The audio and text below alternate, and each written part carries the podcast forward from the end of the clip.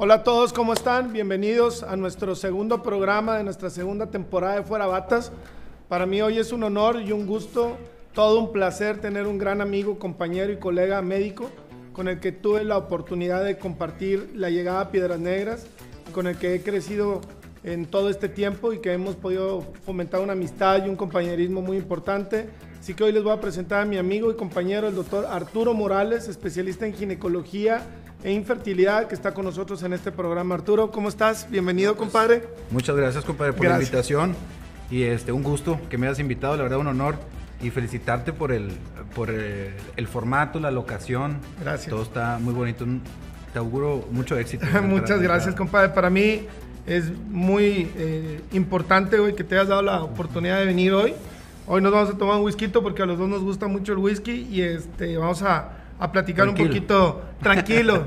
es, es, martes hoy y es eh, un día tranquilo para nosotros, pero bien importante platicar porque creo que ya tenemos una historia de trabajo y de amistad de 11 años, ya, gracias a Dios. Y, este, y para mí es muy importante que la gente te conozca y que, que escuche un poquito de tu historia porque la verdad estoy este, agradecido y, admirable, güey, porque nos ha costado un chorro, compadre, estar aquí, no fue fácil. Y, este, y bueno, pues hoy quiero presentarte a, nuestra audiencia, a los que nos están escuchando en nuestro podcast. Este, estamos hoy grabando en vivo y este, con el doctor Morales. Y bueno, vamos a, platicar un poquito de tu historia y de ti, que para mí es importante que este punto. ¿Tú eres originario, compadre? Mira, yo soy originario de Nava, Coahuila. Es una población aquí eh, cercana, más o menos unos 35, 40, 35 kilómetros más o menos. Eh, nací, nací aquí en Piedras Negras, pero toda mi infancia la, la radiqué en, en Nava, Coahuila. Posteriormente me fui a Monterrey, Nuevo León, a la Facultad de Medicina de la Universidad Autónoma de Nuevo León. Ahí hice eh, mi carrera como médico cirujano partero en la generación 97-2003. Sí, somos de la misma generación. Hace un buen rato. Hace un rato. Y, este, y después de eso eh, apliqué, igual como tú, como médico recién egresado, eh, uno aspira pues a la residencia, ¿verdad? Lo que quieres es seguir preparándote y eh, me inscribí para el examen nacional de residencias en ginecología obstetricia.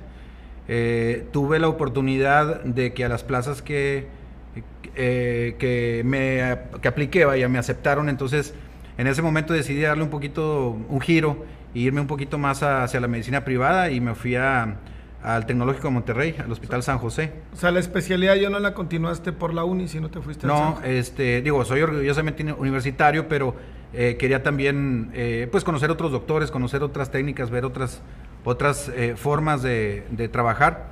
Y me fui al Hospital San José de la, del, Tecnológico de Monterrey. Para los que nos escuchan y nos están viendo, que a lo mejor no están tan relacionados en nuestro mundo, tenemos que presentar un examen de ingreso a la escuela. Sí. Y luego aventarnos en la escuela, que no es nada fácil. La uni es una de las escuelas más complicadas, sobre todo porque tiene un ambiente muy libre. No es como otras escuelas que te supervisan tus estudios y están detrás de ti. Ahí es, si quieres entrar entras, si quieres estudiar, te va a ir bien. Eh, si quieres echar desmadre, exactamente. te pierdes. obviamente te, pierdes y ahí te vas quedando, ¿verdad? Y compites. Eh, en el examen de residencia es el examen para la especialidad. Exactamente. Y ese es otro filtro bien Son alrededor de, cuando presentamos yo creo que eran alrededor de entre 25 y 27 mil aspirantes más o menos. Y, este, y compites al final de cuentas contra demasiada gente eh, por pocos lugares. Así Y entonces tuve la oportunidad y, la fortuna de que, de que pasé el examen, me aceptaron también después de eso. Ah, bueno, vuelves a competir para entrar a la plaza a la que quieres entrar, porque puedes tener una plaza cuando tú pasas el examen, sabes que tienes una plaza en algún lugar de la República. en alguna parte. No quiere decir que donde tú quieras. Exactamente. Entonces, después tienes que hacer otro eh, proceso de selección para los lugares donde a ti te gustaría estar. Eh, me aceptaron en el San José, era mi primera opción, y al día siguiente, me acuerdo muy bien que publicaron eh, los resultados en octubre, y al día siguiente me estaban hablando del San José, y en ese momento acepté. Y este, entro a la residencia eh, en el 2003, en el mismo 2003. Okay. Este, ahí transcurren cuatro años de mi vida eh, en el hospital, prácticamente, con guardias AB o AB modificado, que para la gente que no está relacionada, pues es, pues es una sí, no. para decirlo pronto, es, es, un día sí y un día no. Eh, y durante la, durante la carrera, durante la especialidad, tuve la oportunidad de aplicar para un fellow, que es un entrenamiento en, en otra parte. Em, me fui a Houston, Texas, al, al, Women's Hospital. Ahí también tuve la oportunidad y la, la fortuna de que me aceptaran el doctor Guillermo Rowe, que es un, es un doctor bastante reconocido en el tema de la paroscopía. Me aceptó, estuve ahí un tiempo, este, completé mi fellowship de cuatro meses y regresé a terminar eh, la especialidad eh, en el TEC. Después de eso, eh, apliqué para, ya ahí ya me había graduado como ginecólogo, ya estaba casado, yo me casé en el R2, entonces, pues como recién egresado, pues realmente hasta ese tiempo no te permiten trabajar, tú sabes que no te permiten trabajar, vives eh, prácticamente de lo que te paga la, la, beca de manutención. La beca de manutención es realmente para que te, para, que te mantengas, nada más, no, no, no te da para, para más. Pero seguí estudiando, mi, mi meta era dedicarme a la fertilidad, al campo que ahora me dedico. Y apliqué nuevamente para la Universidad Autónoma de Nuevo León. Ahí vuelves a competir, ahí ya me tocó una competencia un poco más más pequeña, éramos alrededor de unos, eh, tal vez unos 20 aspirantes, pero ya con gente altamente preparada. ¿verdad? Porque ya era gente de toda la República, compites ya con especialistas y tuve la fortuna de, que me aceptaran otra vez. Entonces ahí eh, culminé ya como subespecialista, ya como biólogo de la reproducción, ahí me aventé dos años. Y después de eso, ya para ese tiempo mi esposa estaba embarazada, eh, estaba embarazada de, mis hijas, son unas cuatitas que ya tienen ahorita 11 años. Eh, y la idea, fíjate que siempre cuando, cuando yo estaba en la facultad, yo quería regresarme para, para acá. No me veía yo ejerciendo mi carrera en, en Monterrey, o en algún otro lugar de, de, México. La verdad es que siempre quise venirme para acá. Se me hacía una plaza bastante favorable para los doctores, con bastante campo eh, de acción, digamos, sobre todo por la, por la frontera y por el mercado que vemos que es un mercado americano y un mercado mexicano y eso te hace aprender no nada más de medicina, no nada más, es, otra forma de tratar a los pacientes, eh, es, buscan ellos diferentes cosas. Estamos en otra cultura completamente. Exactamente, entonces siempre fue mi idea. Y cuando me graduó, que mi esposa estaba ya embarazada de las, de las cuatitas, eh, pues no fue, no lo dudé ni un momento. O sea, me gradué, eh, nos graduamos que en febrero, terminamos febrero y este, sí, empezando marzo. Empezando marzo, yo para el 15 de marzo, yo llegué aquí un 14, el 11 vine, el 11 de marzo vine a, ver dónde iba a vivir y este y el 14 ya me regresé para acá. Y desde ahí pues eh, ya estamos aquí. Y gracias a Dios pues digo, hemos ya llevamos 11 años en la ciudad. Fíjate que ahorita que cuentas las fechas, yo cumplo años el 11 de marzo. Y yo me vine igual que tú un 14 de marzo. yo, yo estuve sondeando la región para toda la gente que nos ve, nuestros familiares, amigos y gente que, queremos, eh, que están en Monterrey, en Saltillo, en otros lados. Eh, ciudad de México, yo estoy en Ciudad de México, podría no entendernos qué hacemos aquí en el pueblo, pero como dices tú, es una gran plaza. Para lo que tú haces es otro rollo, para lo que yo hago también. Y, este, y aunque son ciudades completamente diferentes a las, a las metrópolis o a los hospitales grandes, pues el mercado de trabajo, nuestra gente, la cercanía, el trato que tenemos tan íntimo con nuestros pacientes, esa relación médico-paciente es invaluable y es algo que está bien fregón y que tú y yo hemos experimentado, que hemos tenido la oportunidad de estar en ciudades grandes, muy grandes, como te fuiste a Houston, yo estoy en Ciudad de México, también estoy en otros lugares, pero ahora regresar aquí con todo lo que hemos aprendido, pues te ayuda muchísimo. Y llegaste también que como yo en el 2011, ¿no? Llegamos juntos. Sí, llegamos al mismo tiempo, el mismo mes. De hecho, no sé si te acuerdas, güey, cuando te conocí fue en abril. En la presentación ahí en, la, presentación en Clínica México, este con el doctor Alberto Peña, que le mandamos saludos a Beto, saludos. este que nos presentó a Gerardo Olivares, que espero luego lo, lo, traigamos al programa oncólogo de aquí de la ciudad, muy buen cirujano y amigo estabas tú y era y estaba yo en esa presentación. Sí, nosotros tres. Con, con, nuestros compañeros de la México que estaban y nos hicieron una cena con mucho whisky. esa bienvenida. Y una buena bienvenida que nos dieron a la ciudad para, para presentarnos. Y ya cuando llegaste, ¿llegaste de lleno a medio privado o estuviste en alguna institución no, pública al inicio? Que, digo, sin decir instituciones ni nada, pero eh, obviamente yo cuando me graduó, eh, pues no tienes trabajo, ¿verdad? Eres ya una especialista, subespecialista y lo que, lo, que, gustes y mandes. Pero al final de cuentas regresas a una ciudad donde poca gente te conoce, a pesar de que eres de aquí, conoces conoces gente, pero no conoces gente del ámbito médico, digamos. Entonces, eh, el doctor Adalberto me, me, llamó antes y me ofreció un consultorio en la Clínica México. Entonces yo sabía que al menos ya podía llegar, ya tenía un lugar donde, donde consultar. Eh, pero lo que me hizo venirme más rápido para acá es eh, que me dieron un contrato en una institución. Al final de cuentas en la institución duré poco, duré más o menos unos dos, tres meses. Ah, no era, pues, lo que prometen, digamos. Entonces este, llegué, me establecí y empecé a trabajar eh, en el ámbito privado desde el principio. Después entré eh, al Instituto Mexicano de Seguro Social, estuve ahí dos años y por temas de pues familiares más que todo, o sea, eh, no había tiempo para ver a mis hijas, mis hijas estaban chiquitas, no había tiempo de familia, de, de esposa, etcétera. Entonces dije, no, sabes qué mejor eh, me quiero dedicar a la medicina privada y desde ahí he estado en la medicina privada. Claro, para muchos es una plataforma de despegue las instituciones públicas. Sin embargo, vemos médicos que traemos ese perfil de medicina privada que no es fácil y que tienes que tener pues cierta habilidad y cierta disponibilidad para la medicina privada. Es que todo depende de ti ya. o sea, ya no es, ya no, tienes no es tan fácil. No hay un horario, no hay no hay eh, un sueldo fijo. Este, tú tienes que buscar a tus pacientes, tienes que empezar a, a ver cómo vas a manejar eh, tu consulta, tu dinero, tu tus ingresos, tus egresos, todo, todo. Tú te conviertes en un, en ese tiempo, microempresario. Eh, somos. Todos los médicos que nos dedicamos a privado, realmente lo que es tu, tu, consulta es tu empresa. Sí. ¿Y siempre supiste que querías ser médico? La verdad, sí. Déjame le doy un traguito. Por favor, saludos, compadre. Para, mm. Fíjate que sí. Este, bueno, yo creo que como todo niño, yo veía mucho a mi abuelo. Eh, mi abuelo es, es, médico, en paz descanse en Sabinas. Eh, Chepo Morales, lo conocerá mucha gente de Sabinas. Eh, o lo conoció. Y este, entonces, eh, siempre fue un ejemplo para mí. Mi papá, mis tíos, todo el mundo, pues obviamente vas oyendo en las pláticas de niño, ¿verdad? Este, y vas contagiándote de esa admiración. Y, yo dije, bueno, yo quiero ser médico como, como mi abuelo. También papá me decía, tú vas a ser médico. que esa parte, después cuando entré en la, en la preparatoria, dice, bueno, ¿qué tanto quiero ser médico porque me lo hayan como inculcado o realmente era mi vocación? Pero hice un análisis de, test vocacional y salí para medicina y siempre en las materias que me iba mejor eran relacionadas con la biología, etcétera. Entonces dije, no, me voy a, me voy a animar. Y fíjate que fue mi mejor época de estudiante. O sea, me fue mejor que incluso en la preparatoria y que en la secundaria. O sea, como médico, como, eh, vaya, como estudiante de medicina, yo creo que me comprometí desde el principio y, me gustó, me gustó. Y si te gusta, te va bien, ¿verdad?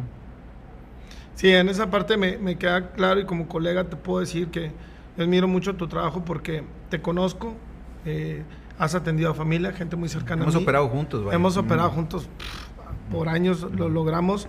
Y ahorita, por gracias a Dios, por la cantidad de trabajo de los dos, ya no podemos operar tan frecuente como nos gustaría o como a mí me gustaría estar contigo, pero sí tienes una calidad médico muy chingona, compadre. gracias, muchas gracias. mis respetos. Y volviendo un poco al tema, y una de las cosas que les quiero compartir a todos los que nos están escuchando en nuestro podcast y, nos están viendo ahorita, a lo mejor se preguntan por qué, ok, somos amigos y todo, pero por qué un ginecólogo con, en relación con, con Aurea o con, con nosotros en el grupo.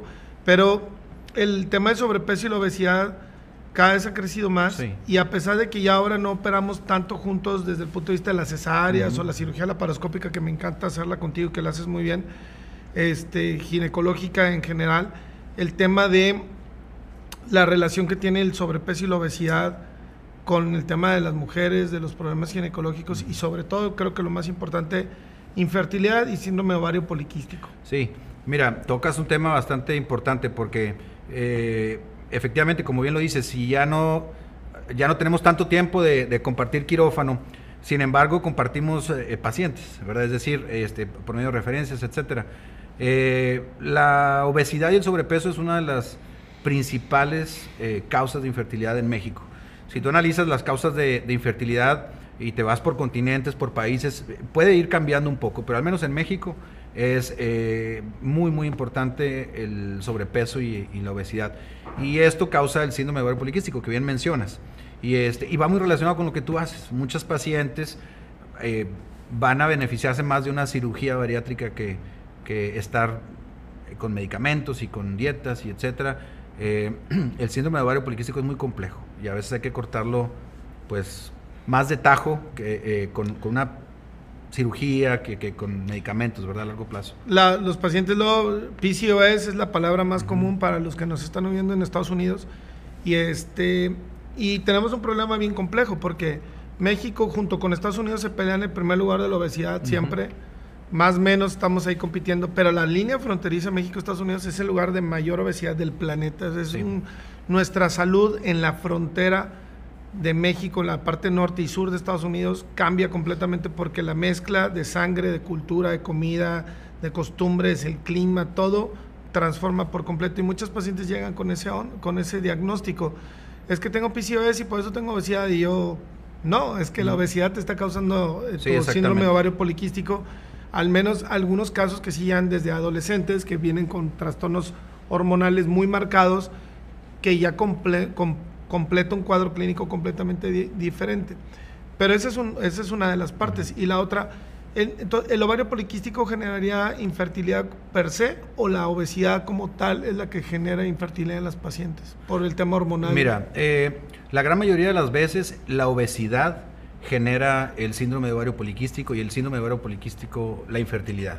Es decir, la paciente entra en un círculo eh, vicioso donde no sabe si el ovario poliquístico la engordó o realmente engordó y le causó síndrome de ovario poliquístico. Por eso te decía que muchas veces lo mejor es cortar de tajo eh, y con una cirugía bariátrica muchas veces se resuelve el problema. Digo, hay otras alternativas también. Claro. Pero eh, definitivamente la obesidad es el causante del síndrome de ovario poliquístico. Sin embargo, hay algunas pacientes, hay un subgrupo del, del PCOS que se llama Lean PCOS, que sucede en pacientes eh, delgadas. Y nos toca ver pacientes delgadas con índices de masa corporal normales con ovario poliquístico. Y a veces son muy resistentes al tratamiento. Ahí entra pues una cuestión multidisciplinaria. Eh, el tratamiento debe ser enfocado desde, desde, diferentes, digamos, ángulos para que pueda ese ovario responder. Y bueno, haciendo un poquito, siendo un poquito más específicos, el ovario poliquístico, al menos aterrizado a, lo que yo me dedico, el ovario poliquístico se caracteriza, entre otros signos y síntomas, porque son muchos, Em, en la incapacidad de la ovulación. Es decir, el ovario se llena de pequeños folículos que no crecen, que no se estimulan, entonces la paciente no ovula y al no ovular no menstrua. Entonces las menstruaciones de repente suceden una vez al año, dos veces al año, y al no ovular, pues obviamente no se embaraza. La menstruación es una consecuencia natural de la ovulación. Si la paciente no ovuló, no va a menstruar. Entonces la paciente dice, bueno, es que yo no menstruo, por eso no me embarazo. Bueno, en realidad no estás ovulando y no estás ovulando por el ovario poliquístico y no estás y no estás y tienes ovario poliquístico por el sobrepeso. Entonces, es una cadenita de, eventos desafortunados que llevan a la infertilidad. Compadre, y sabes que está bien bien literal lo voy a decir así con esa palabra, está bien cabrón porque de repente llegan con información de compañeros médicos X que, que malinforman a los pacientes y llegan queriendo a veces curas mágicas y, manejos que dices, güey, no, no es, no es factible. Incluso, por ejemplo, cuando llegan con nosotros, porque como lo comentaste tú muy bien, pues trabajamos en, conjunto de manera directa o indirecta en el tema de que vienen muchas mujeres queriéndose embarazar y se quieren operar y quieren operarse y embarazarse ya, cosa que no se recomienda. Yo ahorita voy a colar esa información de según la Academia Americana de Ginecología, recomienda hasta la última vez que hicimos la revisión 18 meses para poderse embarazar después de una cirugía bariátrica y o tener tres meses de estabilidad en el peso.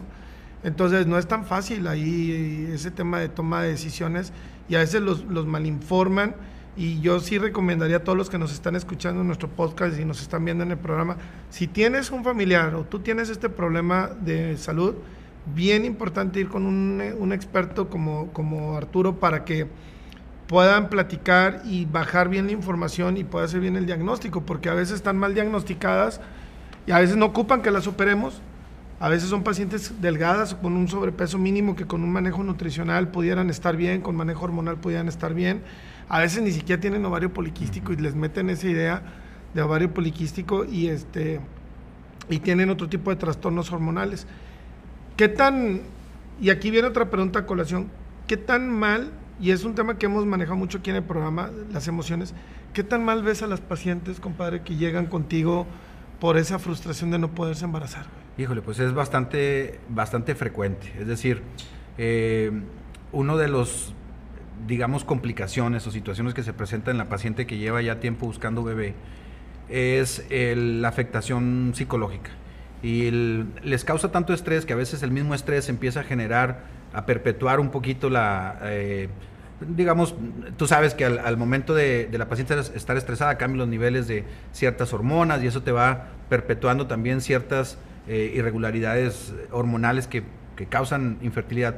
Pero es bien frecuente, el primer dato que nosotros vemos en las pacientes que, que eh, empezamos a ver un, digamos, ya estrés es que empiezan a aislarse. Empiezas a ver eh, cómo la misma paciente se empieza, empieza a dejar de asistir a reuniones familiares, a reuniones con amigos, porque su mejor amiga acaba de ser mamá, porque eh, la familia está presionando de que, oye, ¿para cuándo? ¿Y cuándo va a ser mamá? Ya quiero nietos y etcétera. Y eso les afecta de una manera que no tienes idea. Es decir, eh, la paciente con infertilidad lo que menos quiere que le, es que le recuerden que, no, tiene hijos. Es decir, eh, ella sabe que no puede embarazarse, porque y una de las cosas que a veces a nosotros nos dicen es que, bueno, ya estoy cansada de que, de que me dicen, bueno, ¿y tú para cuándo? ¿Por qué no te has embarazado? Pues no sé por qué no me he embarazado. Si supiera, pues obviamente... Ya lo hubiera resuelto. Exactamente. Entonces, sí, eh, es una cuestión bien importante, sí les afecta mucho, o sea, en pareja, a los dos. Y hablando de pareja, ¿qué, tanto, qué tan común es el factor hombre? Porque ahorita estamos hablando mucho de las mujeres, que claro, son súper importantes para nosotros, pero eh, ¿qué tanto es el factor hombre el que puede ser el problema y no ellas? Se calcula el 40%. Es decir, 40, ah, si uno, eh, uno piensa, bueno, la mayoría de la gente pensamos que la gran parte de las causas está en la mujer, pero no, el 40% de las veces es el hombre y el 40% de las veces es la mujer. Y en un restante 20% los dos tienen un factor que, que, pudiera estar eh, comprometiendo la fertilidad. Estamos hablando de las pacientes eh, de las parejas ya diagnosticadas con infertilidad. Y ya como, como diagnóstico se considera aquella pareja que está teniendo relaciones sin protección, con relativa frecuencia y no ha logrado embarazo en un año. Esa pareja ya cataloga dentro de, de, la infertilidad, digamos. Y de, ahí, el 40% de las veces es el hombre y el 40% de las veces es la mujer. Y en un 20% los dos. Ok. Hoy aprendí algo nuevo, porque de verdad yo no me hubiera imaginado que fuéramos un factor tan alto. es altísimo. lo que pasa es que el, el, problema con el varón es que hay muchísimas causas que pueden estar ocasionando el problema, tanto genéticas como metabólicas, eh, físicas, ambientales, incluso el trabajo. Incluso el, el trabajo puede llegar a, a, estar mucho tiempo sentado, por ejemplo. La gente que se dedica a manejar por largas horas o que se pone el laptop aquí. O sea, cuestiones tan que uno dice, eso a lo mejor no pudiera afectar. Claro que afecta. Entonces, todo se ve reflejado en la calidad del esperma. El, esperma, tanto en el conteo como en la movilidad. Entonces, es un solo parámetro lo que medimos, bueno, entre otros, ¿verdad? Pero digamos, el espermograma eh, nos puede, puede tener demasiadas variables eh, que pueden estar ocasionando el problema en el varón.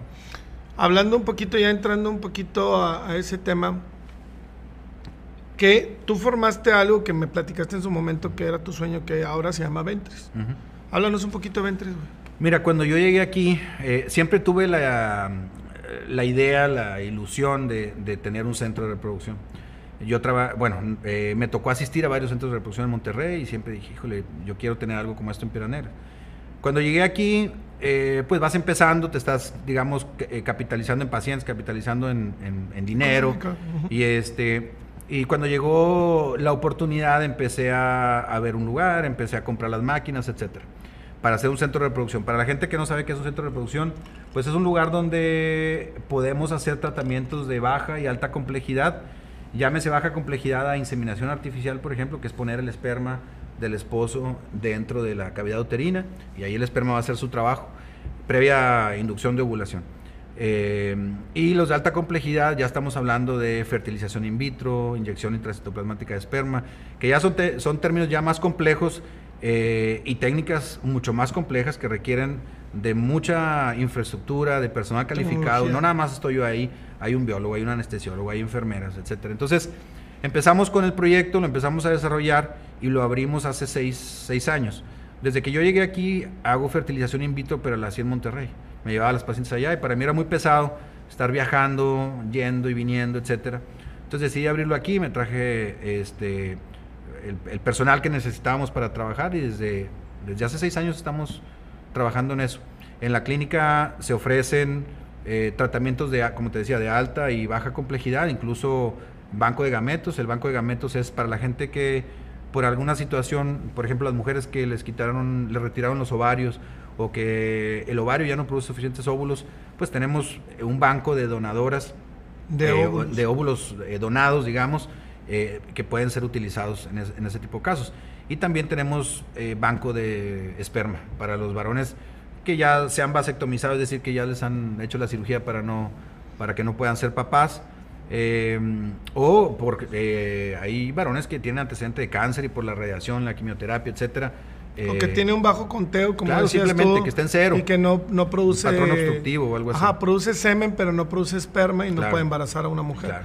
Entonces tenemos... Y esa ya es otra parte ahí del, del, del, de la cuestión. Y los donadores, tanto de gametos, en este caso de óvulos, para, para que se quede claro para el público, y de semen, ¿son donadores de aquí, de la región, locales, o, o vienen de otros lugares? Digo, porque somos ciudades muy chiquitas y a veces el morbo, el miedo, el tema de confidencialidad, son temas muy delicados. Eh, digo, desde, desde el momento en que es un, un banco de gametos, eh, la confidencialidad es, el, es la prioridad, digamos. Número uno. es, es, es, lo que más cuidamos. por ley y por, por, cuestiones obvias, ¿verdad? Las donadoras de óvulos son, son locales. se les tiene que hacer infinidad de estudios para que pueda ser donante. Desde primero se empieza con una entrevista, eh, de ahí, desde ahí podemos ver algunos aspectos psicológicos y de salud que pudieran significar que ella puede ser donadora.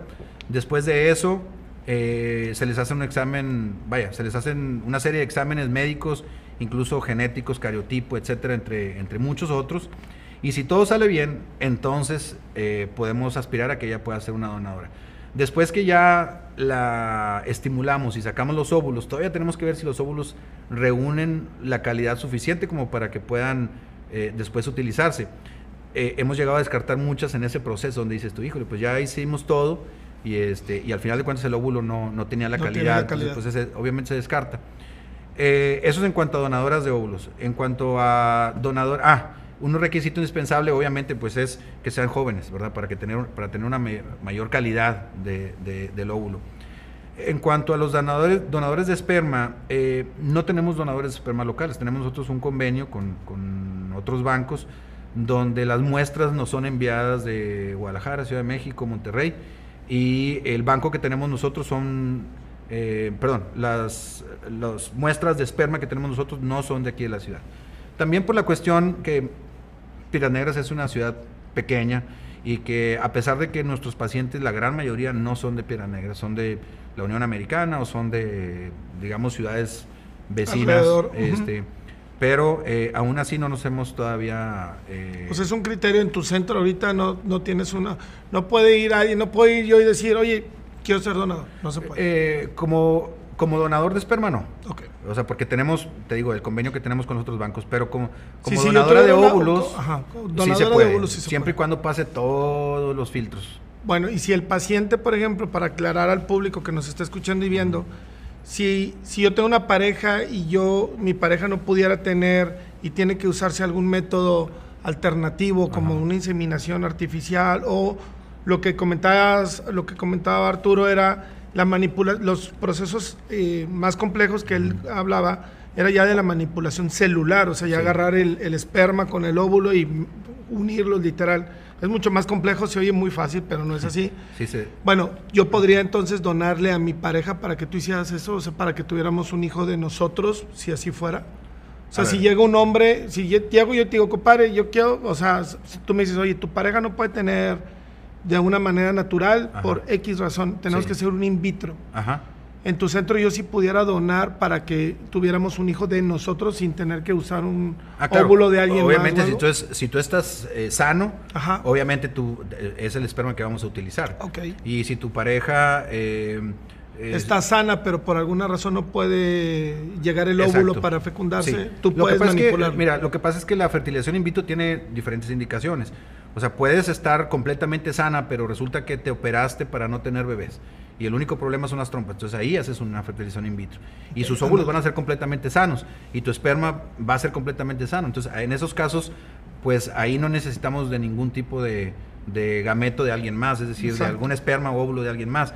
Eh, utilizamos tus espermas y utilizamos los óvulos de, de, tu esposa en este caso. Entonces, Depende mucho del factor. Utilizamos los bancos de esperma u óvulos cuando hay muy mala calidad eh, en lo que tenemos. Vamos a suponer si yo tengo una muy mala calidad de esperma eh, o no produzco esperma, entonces ahí soy candidato al, semen de, banco.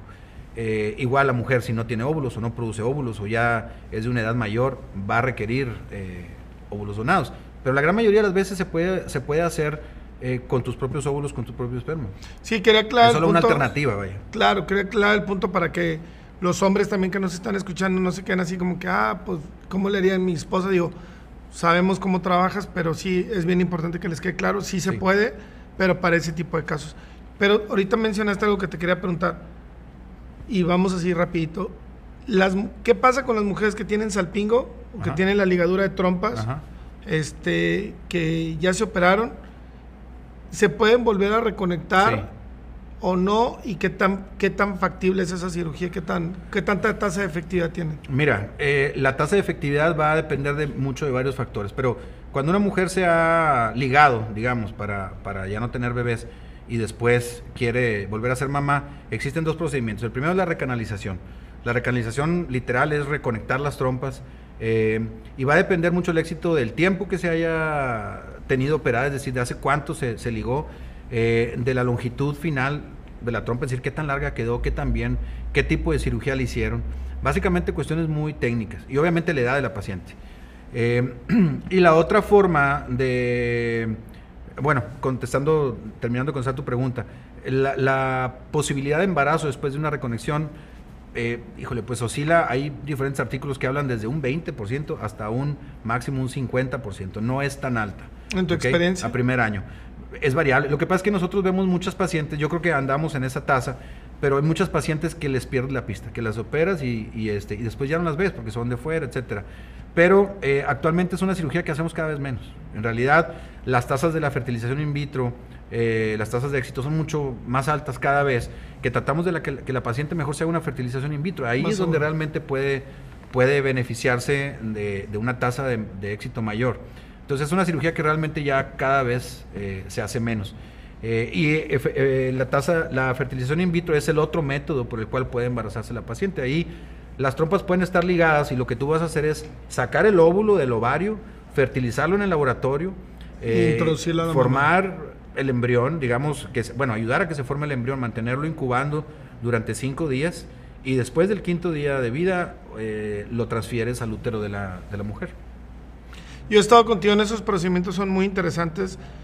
He sabido que hemos tenido éxito en algunos de los procedimientos que hemos hecho, y, pero al final yo siempre me preguntaba lo mismo, le decía, ¿por qué batallan? O sea, si tienen, si están ligadas de la trompa, se operan con una probabilidad muy relativa, incluso con riesgos de un embarazo fuera de lugar y cosas que hemos platicado. Así que mensaje para todas ustedes. Mejor fertilización in vitro. Váyanse por una fertilización in vitro en un centro como, como el que está Arturo, en Ventris y quítense broncas. Es mucho más probable que lo tengan y mucho más seguro con un riesgo menor. Sin cirugía y, sin, sin operarse ni nada. Bueno, y en los hombres, ¿qué pasa? Para cerrar esta, esta parte del segmento, en los hombres, ¿qué, qué pasa con, con, los que ya tienen una vasectomía? ¿Se pueden volver a reconectar? ¿No? ¿Lo haces tú? ¿Lo hace el urólogo? Lo hace el urólogo, la reconexión la hace el urólogo. Pero si por alguna razón, por ejemplo, no es posible lograr una reconexión, o si la reconexión al final de cuentas no resulta exitosa, es decir, no pegó bien, o, no hay suficiente esperma eyaculado, etcétera, lo que puedes hacer es ir a hacer una biopsia al testículo, es decir, literal, ir y arrancar un pedacito ahí del, testículo y de ahí sacar los, los espermatozoides. Y esos espermatozoides utilizarlos en una fertilización in vitro. Sin embargo, hay una cosa, el, esperma, los espermatozoides sufren un proceso de maduración al ser eyaculados. Y si obtienes esperma del testículo, no lleva el mismo grado de, madurez. Las tasas de embarazo son un poco más bajas. Pero al final de cuentas trabajas con lo que hay, ¿verdad? Con lo que tiene el paciente. Este, eh, cuando no se obtiene el resultado adecuado, es decir, oye, ¿sabes que no hay espermas? Eh, es donde optamos por la donación, por el semen de banco. Creo que podemos escuchar, digo, podemos hablar horas de este tema, que es muy complejo, pero hay muchas opciones que los pacientes tienen, tienen la, probabilidad. ¿Qué, ¿Qué, les dirías a las pacientes y, al público que nos está escuchando en este tema de, fertilidad? ¿Tienen, ¿Tienen una esperanza de lograrlo? Sí, totalmente. Mira, eh, actualmente hay tratamiento para eh, casi todos los padecimientos eh, y con buenas probabilidades de embarazo. Obviamente va a depender mucho de la, de la paciente, si, de la pareja, si decide o no eh, tomar acción. Pero lo, primero que les diría es, primero acércate con un especialista, si puede ser un biólogo de la reproducción, mejor, para que te oriente, para que te... primero identificar el, el, problema y después elaborar un plan de acción. Eh, lo peor que puede hacer una pareja es esperar y dejar que pase el tiempo pensando que eh, a lo mejor eh, pronto o algún día va a llegar el bebé. lo mejor es tomar acción, ir al médico que te revise, encontrar el problema y tratarlo. Hay infinidad de tratamientos con buenas probabilidades de... sí, hay muchas alternativas, desde manejos convencionales médicos, suplementación, a veces son cuestiones nutricionales, bla, bla. A veces son temas como la obesidad, que a veces el doctor Aquí Arturo me, manda a los pacientes, los operamos, los preparamos, los nutrimos, se regresan con Arturo, se empiezan a cuidar con métodos anticonceptivos apropiados para ir fomentando, irlas preparando y llega el momento y pum, pues si tienes veintitantos años o estás cerca de los 30 o alrededor de los 30 y tienes obesidad, sobrepeso o algún factor y no te has embarazado, mientras más pase el tiempo, claro. la probabilidad de embarazo es menor o que tengas un embarazo con algún problema más grave. Y aumenta. Sí, le estás agregando el factor edad. Y, y, hay, que tomar en cuenta también, como dato de cultura eh, general, digamos, eh, la mujer nace con un cierto número de óvulos y esos óvulos la acompañan toda la vida. Entonces, si la mujer tiene 40 años, el óvulo tiene 40 años y ha sido sometido a radiación, contaminantes de, eh, del ambiente, de la comida, etcétera. Entonces ese óvulo es muy probable que ya tenga, que pueda tener algún daño genético. Eh, eh, estamos hablando en pacientes ya de mayor edad. En el hombre es diferente porque se está produciendo esperma constantemente y los espermas pues son relativamente nuevos, digamos. Entonces es menos probable que por el hombre se tenga un problema. Pero la mujer el reloj biológico de la mujer es importantísimo. El tiempo no regresa, este, eh, la calidad de los óvulos tampoco. Entonces hay que tomar acción siempre, ah, entre más pronto mejor. Sí, no salgan con la, con, la, con la frase que nos dicen, ¿qué tal si tengo algo? Pues por eso hay que checarse, o sea, ¿qué tal si tienes algo? ¿Qué tal si sí lo podemos resolver? ¿Qué tal si los médicos podemos intervenir oportunamente? ¿Y qué tal si es algo que no te cuesta tanto y que también te implica un menor riesgo? Así que Creo que es un gran mensaje para ir cerrando este segmento. Y bueno, creo que es momento de pasar a otra parte que nos gusta mucho del programa, que es verdad shot con el doctor Morales. Vamos a conocer un poquito más de preguntas incómodas para él, así que no se lo pierdan.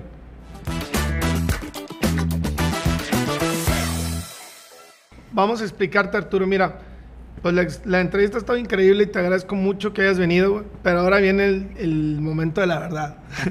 Vamos a hacer unas preguntitas ahí que, preparó todo el equipo para nosotros. Entonces aquí tenemos una serie de preguntas y vas a escoger uno de los papelitos y tienes dos opciones. O contestas o le das un trago, un shot completo a este whisky para no mezclarle, compadre, porque ya no estamos en edad de mezclar. Ya no estamos tan chiquillos. Entonces toma un papelito. Es una y una, o sea que así como el doctor le toca. también, Sí, compadre, también me toca a mí. Pero pues eres el invitado ya. Ah, a ver, ¿qué pregunta te tocó? Ah, ¿Cuál es el sacrificio más grande que has tenido para llegar a donde estás? Ok. Híjole, este. Yo creo que el sacrificio más grande es eh, despegarse de la familia. Eh, primero, en la, en la, facultad y en la residencia eh, de la familia de mis papás, de mis hermanos. Y en segundo, ya cuando está uno trabajando de mi esposa y, bueno, la residencia también de mi esposa y la subespecialidad de mi esposa. Y, este, y ahora ya con mis hijas. El hecho de trabajar te limita a muchos eh, eventos familiares, etcétera, cuántas cosas no nos hemos perdido. Yo creo que ese es el sacrificio más grande. Yo creo que para mm. todos nuestros compañeros médicos que nos ven, toda nuestra familia, amigos y todas las personas que amamos y queremos, nos duele. Eso yo creo que es lo más. Cuando vi la pregunta que, hizo el equipo de redes, me quedé, ay cabrón, hasta a mí me, me, pudo porque lo familiar duele. Es maravilloso y le damos gracias a Dios que nos haya dado este don, esta, esta posibilidad de, hacer nuestra profesión, pero cabrón, la tiene familia, sacrificios. Y ahora, digo, no lo dije, pero ya tengo cuatro niñas que ameritan y requieren pues bastante atención. Hermosas, güey. Y todas son unas artistas porque están con, con, con mi niño en, en, música. y en el evento van muy bien, gracias a Dios. Así que las conocí de chiquitas. Ahora me toca Ya a mí, sé. compadre. Vamos a ver qué me tocó. Ay, güey, a ver qué, qué me sale. ¿Qué es lo mejor de ser un paz? ok, la voy a contestar. Esa sí no la voy a Le puedo ah, no, tengo ¿Con que- qué le puedo tomar allá al equipo?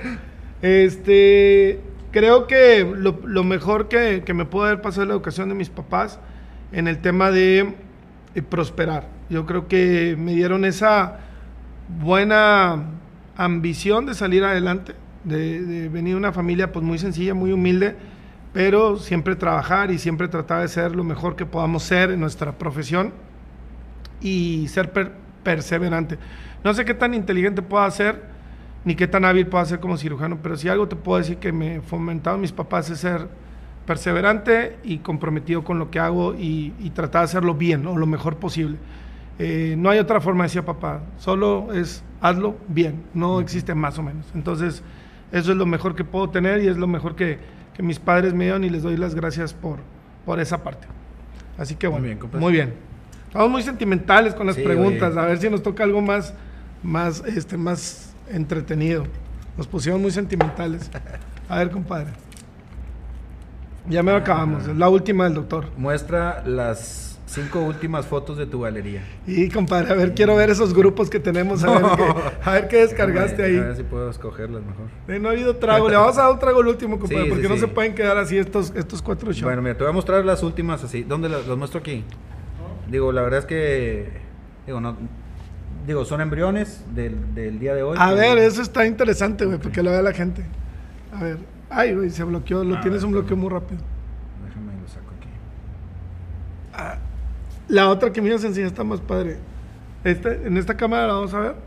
Bueno, aquí para los, de- los del centro. Ay, aquí está. Estos son los embriones. ¿Qué, qué Digo, es, pa- es pa- es parte de lo que hacemos, valorar los embriones todos los días eh, para identificar los que tengan mejor calidad este, o los que siguen activos, ¿verdad? Wow. Y esto Ya tú lo ves estamos- directamente en el microscopio. Eh, la, la- la bióloga lo revisa y obviamente me manda la información todos los días. Bueno, este aquí aparece un teléfono, seguramente es de un paciente, así que lo A quité, ver. que es la última foto, no la última, pero Ajá. aparece un teléfono y ahí hay que tener privacidad, pero vean, ah, qué fregón se ve, compadre. Nada, compadre, esta está muy... Yo esperaba ver otra cosa, pero... bueno, pero esa es una. Más, esa es más una. acción. Este, digo, aquí es, digo, información igual. Eh, Mira. Es el, el hijo de una prima mía, de mi prima que hace hermana, que acaba de nacer hace poquito, que mandó su foto. Unos boletos de avión, porque voy a la Fórmula 1 en, ahora en octubre, entonces compré los boletos hoy. ¿Cómo está la bolsa de valores? Muy aburrido, compadre. Eres un poco Sí. aburrido, ¿eh? Sí. Y las fotos que unos- tomamos y unos selfies acá. No, ya, ya, ya, ya, ya, bien, ya- oye, bien, bien, bien, este. Para nuestras redes sociales, compadre. Aquí tomándonos fotos. Muy nosotros. tranquilo. A ver, déjame.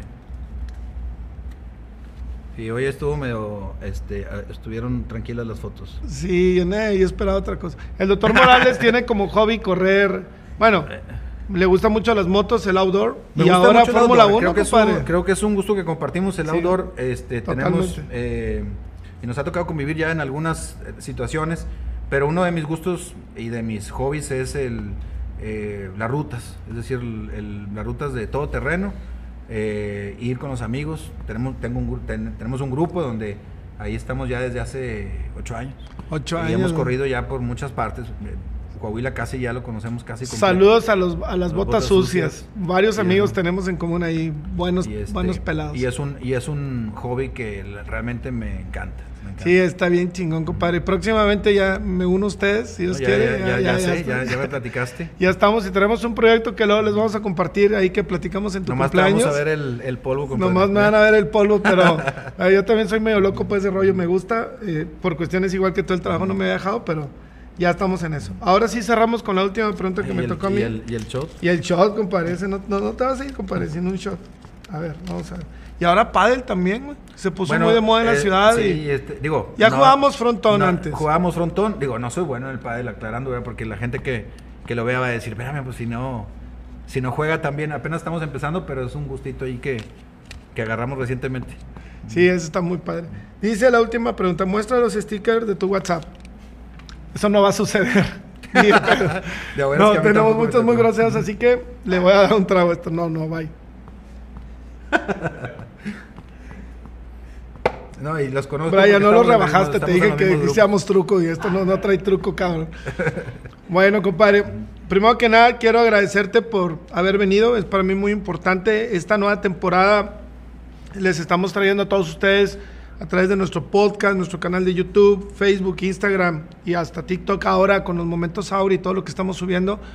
Contenido bien importante, eres una persona muy importante en el ambiente médico de la ciudad y no solo porque seas mi amigo ni médico de la familia, sino porque lo eres, güey. O sea, eres un chavo que, médico que ha trabajado fuerte, que viene una familia. Mis respetos para tus padres, que tengo el gusto de conocerlos, tus hermanos, güey. Tipazos todos los dos. Y este, tu señora esposa, tus hijas, mis respetos. Gracias. Saludos a Dulce y a las nenas, un beso.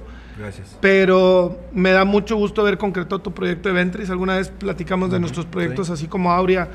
Ventris eh, empezó, gracias a Dios, mucho antes y fuerte y cada vez mejor.